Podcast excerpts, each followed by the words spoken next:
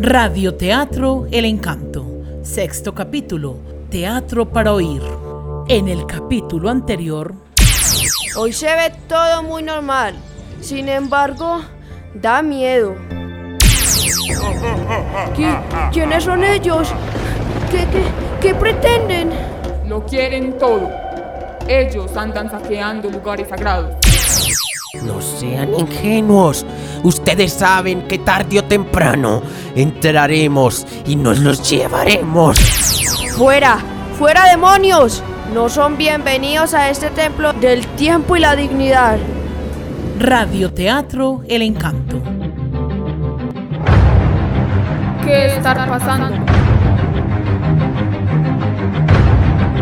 No lo podían creer. Los indígenas veían con impotencia cómo llegaban más cuadrillas, o mejor dicho, legiones de demonios dispuestos a saquear la cueva del encanto, y todo para quedarse con el alma de una mujer.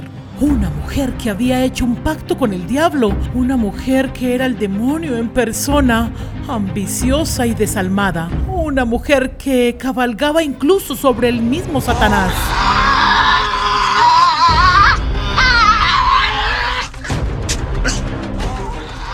Indígena corre a auxiliar a Andrés y trata de levantarlo del piso, pero el niño estaba tan pesado que parecía plomo. No poder levantar el niño. No sé qué pasa. Es como si estuviera pegado del piso.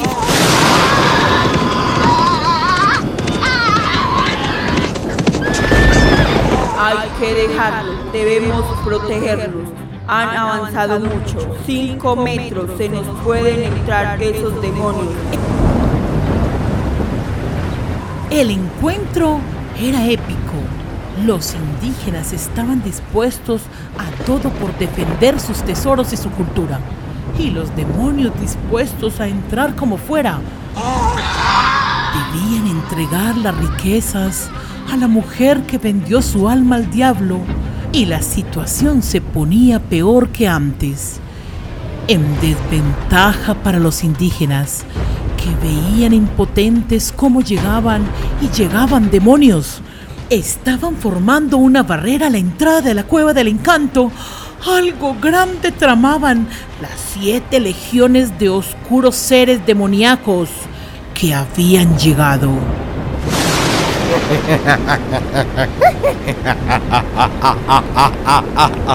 Es inútil.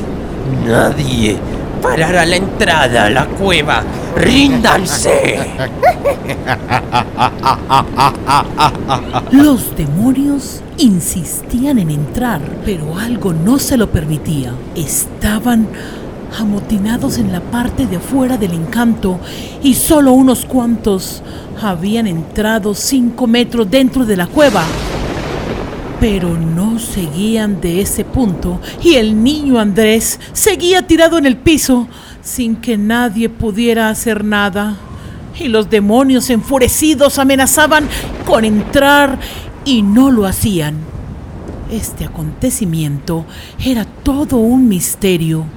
Por primera vez nadie subió hasta el encanto, pues la tormenta misteriosa que había en la cima atemorizaba y en la puerta del encanto siete legiones del demonio presagiaban lo peor.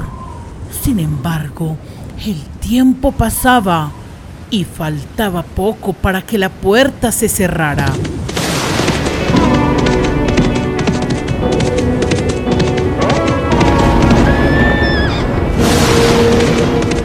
¡Abran paso! ¡Abran paso que se acerca! Ser un macho negro y una mujer la que lo monta. ¿Quién será? Los demonios le obedecen. Buenas tardes, señores. Con permiso que vengo a dejar la ofrenda y a llevarme mi pucha de oro. Satanás, prepárate que voy a bajar.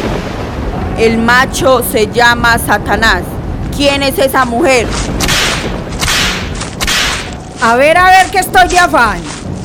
La mujer que venía montada en ese macho negro y grande llamado Satanás era María del Pardo, una mujer ambiciosa, malvada que le daba órdenes y el macho obedecía. Ella era quien le había vendido el alma al diablo a cambio de riquezas y para esa señora no había obstáculo. Se apoderaba de cuanto tesoro encontraba, trabajaba con sus legiones sacando oro de aluvión por más de medio Antioquia. Además de malvada, era una mujer muy astuta. Así que entra a la cueva como si nada. Mira el cuerpo de Andrés tirado en el piso y pasa por encima de él y sin escrúpulos pasa hacia el interior de la cueva. Vengo por mi pucha de oro y esta es mi ofrenda.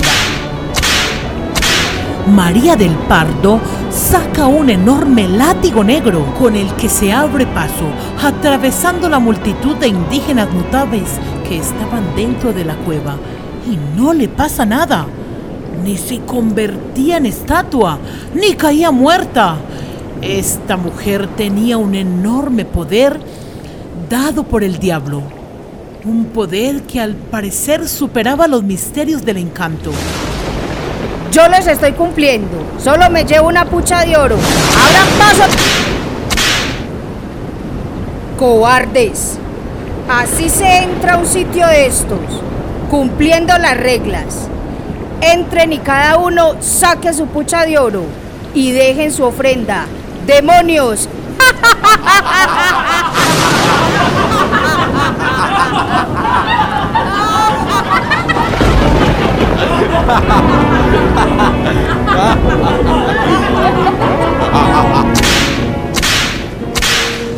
No tan rápido, señores.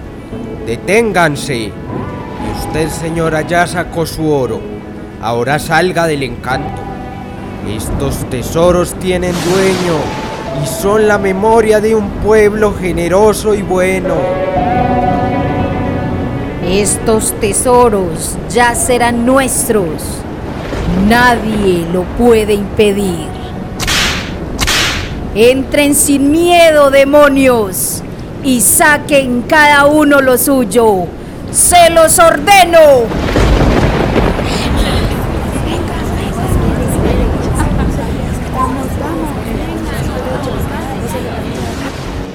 Levántate, pequeño Andrés. Despierta. El pueblo Nutabe y su memoria te necesitan.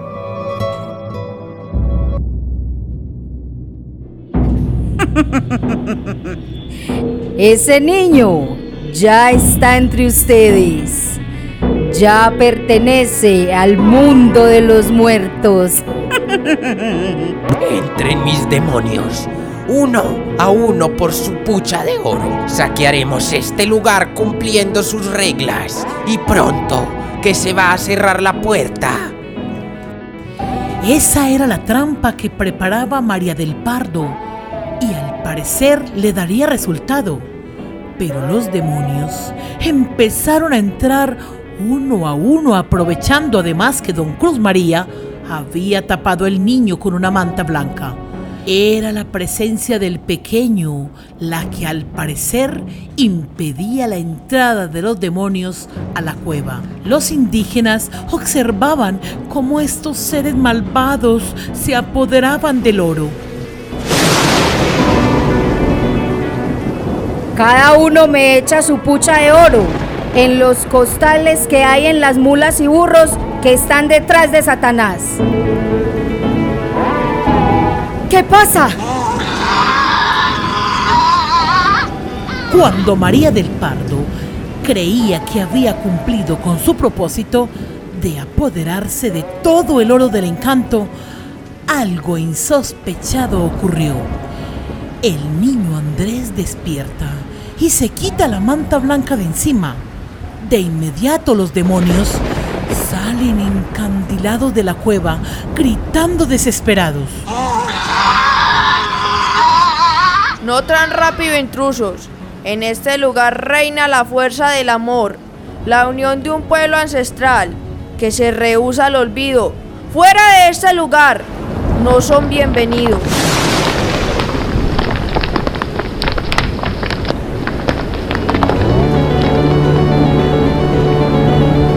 momento. No puede ser. Se está cerrando.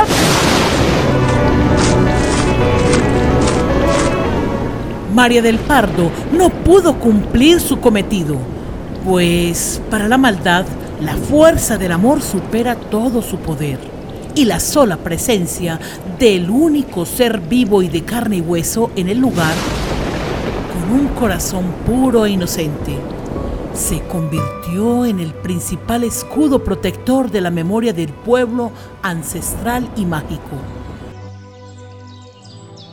Los notables. De pronto Andrés abre sus ojos, reacciona y se da cuenta que estaba acostado en la parte de afuera del encanto. La tormenta había pasado. En ese momento descubre que su padre estaba mirándolo sorprendido y un poco enojado. Mijo, usted nos tenía preocupados. ¿Cómo se viene para este lugar viendo semejante tormenta? Camine, vamos. Esa ambición suya por el oro le puede traer muchos problemas. No ambiciono oro, solo añoro conocimientos y sabiduría. Hasta pronto, don Cruz María. Y hasta luego, mis queridos hermanos notables.